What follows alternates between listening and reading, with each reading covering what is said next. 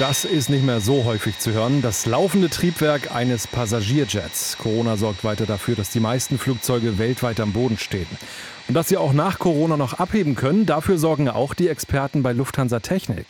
Wie sie die geparkten Flugzeuge jetzt gerade aktuell warten, das konnte ich mir in der Zentrale in Hamburg angucken. Deswegen hier kurz und knapp ein kleines Corona-Spezial. Ready for takeoff.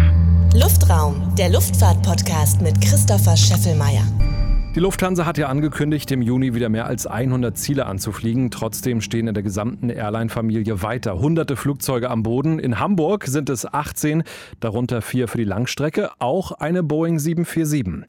Nils Wiedemann, der Leiter der Wartung in der Hansestadt, der hat schon andere Krisen in der Luftfahrt erlebt. Die Corona-Krise, die sorgt aber wirklich für einen kompletten Ausnahmezustand, hat er mir erzählt. Das hat, glaube ich, noch nie einer erlebt in der Luftfahrt, äh, dass eigentlich ja, fast alle Flugzeuge am Boden stehen und auch äh, hier bei uns in Hamburg, auch auf allen anderen Flughäfen in Deutschland sieht es ähnlich aus. Überall, wo eine freie Fläche ist, steht ein Flugzeug geparkt rum, es fliegt kaum noch was.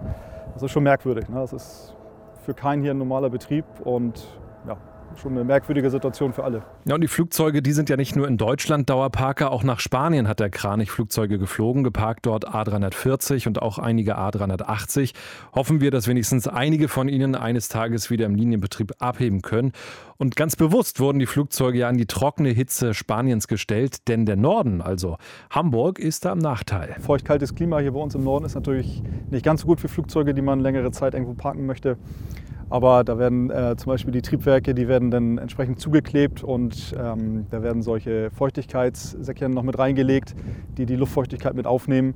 Und äh, von außen hat man auch immer Indikatoren drauf, dass man sieht, ob die Luftfeuchtigkeit im Triebwerk zu hoch ist oder ob man da was machen muss. Ja, man hörte schon bei dem Besuch, da war es windig und nicht nur die Triebwerke wurden abgedeckt, jede Öffnung am Flieger ist verschlossen, damit da keine Vögel oder Insekten nisten.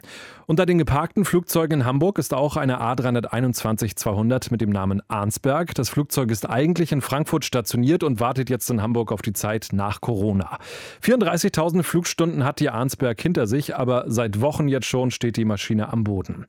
Im Rhythmus von 7, 15 und 30 Tagen wird auch dieser Airbus von der Technik-Crew unter die Lupe genommen. Unter anderem muss das Flugzeug gerollt werden, damit die Räder keine dauerhaften Schäden nehmen. Immerhin wiegt so ein Mittelstreckenjet ja knapp 50 Tonnen. Regelmäßig müssen auch die Triebwerke gestartet werden und ich habe die Techniker dabei begleiten dürfen. Wir also rein in den Airbus, drin alles dunkel, die Blenden der Fenster, die waren alle verschlossen, die Kabine leer, da haben lange keine Passagiere mehr gesessen. Und im Cockpit, da war Arne Meyer für den Check verantwortlich. Bevor man hier generell was macht, muss man immer eine Checkliste lesen bzw. die Arbeit so vorbereiten, wie es mit den Herstellerangaben übereinstimmt. So dass keine, ja, kein menschlicher Schaden oder dass das, ähm, dass das Gerät nicht kaputt geht. Electrical Power. Einmal auf APO. Als APO, ja. Audio Selector Panel. Audio Selector Panel. Set on Interphone. Set on Interphone. VHF Ground Control Frequency. Ja, So, jetzt geht dann mal den Test Motor 1 und Motor 2. okay. Der Motor bei. Du drückst bitte aus. Oben. Da. Da. Okay. Es werden diverse Funktionstests ähm, durchgeführt.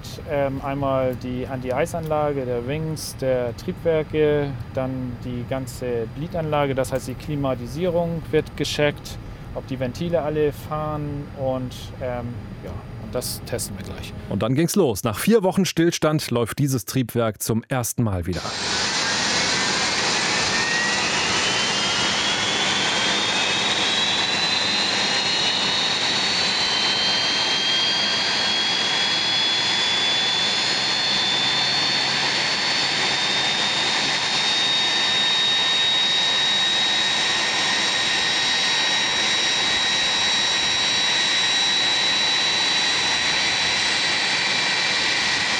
Auch wenn der Lärm ohrenbetäubend ist, dieses Triebwerk, das läuft bei diesem Test fast im Leerlauf. Die Enteisung, die ist aber ziemlich laut.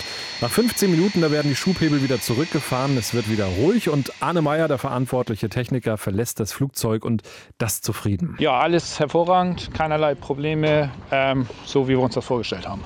Jetzt kontrolliere ich einfach nur noch mal, ob hier irgendwelche Beschädigungen sind. Es kann immer mal ähm, Fremdmaterial eingesogen werden oder, sag ich mal, Leckagen da sein. Und das an sich die Endkontrolle nochmal. Im nächsten Schritt packen er und seine Kollegen dann die Salzsäcke in die Triebwerke und dann kommt die Abdeckung wieder drauf und damit wäre der Test dann abgeschlossen. Dann hat das Flugzeug wieder eine Woche Ruhe, bis die Technik-Crew wiederkommt. Und das fand ich auch noch ganz spannend. Das wurde mir da erzählt. Die Flugzeuge, die haben alle mehrere Tonnen Kerosin im Tank. Schlicht und einfach als Ballast. Ne? Falls es stürmisch wird, damit die Flugzeuge dann stehen bleiben. Vielleicht habt ihr die Bilder aus Doha ja auch gesehen. Da hat der Wind, äh, ist noch gar nicht so lange her, einen Dreamliner in eine A350 geschoben. Das soll in Hamburg natürlich nicht passieren. Soweit das kleine Corona-Spezial. Die bewegten Bilder zum Podcast bekommt ihr auf YouTube bei Plane Mania. Da gibt es einen sieben Minuten langen Beitrag. Einer hat das äh, mit den Worten kommentiert. Cooles Video, aber natürlich auch irgendwie sehr traurig. Also reinklicken lohnt sich bei Plane Mania und besucht Luftraum auch gerne bei Instagram oder bei Facebook. Wir hören uns dann hoffentlich bald wieder. Habt bis dahin eine schöne Zeit und bleibt munter. Luftraum, der Luftfahrt-Podcast mit Christopher Scheffelmeier. Parking brake set.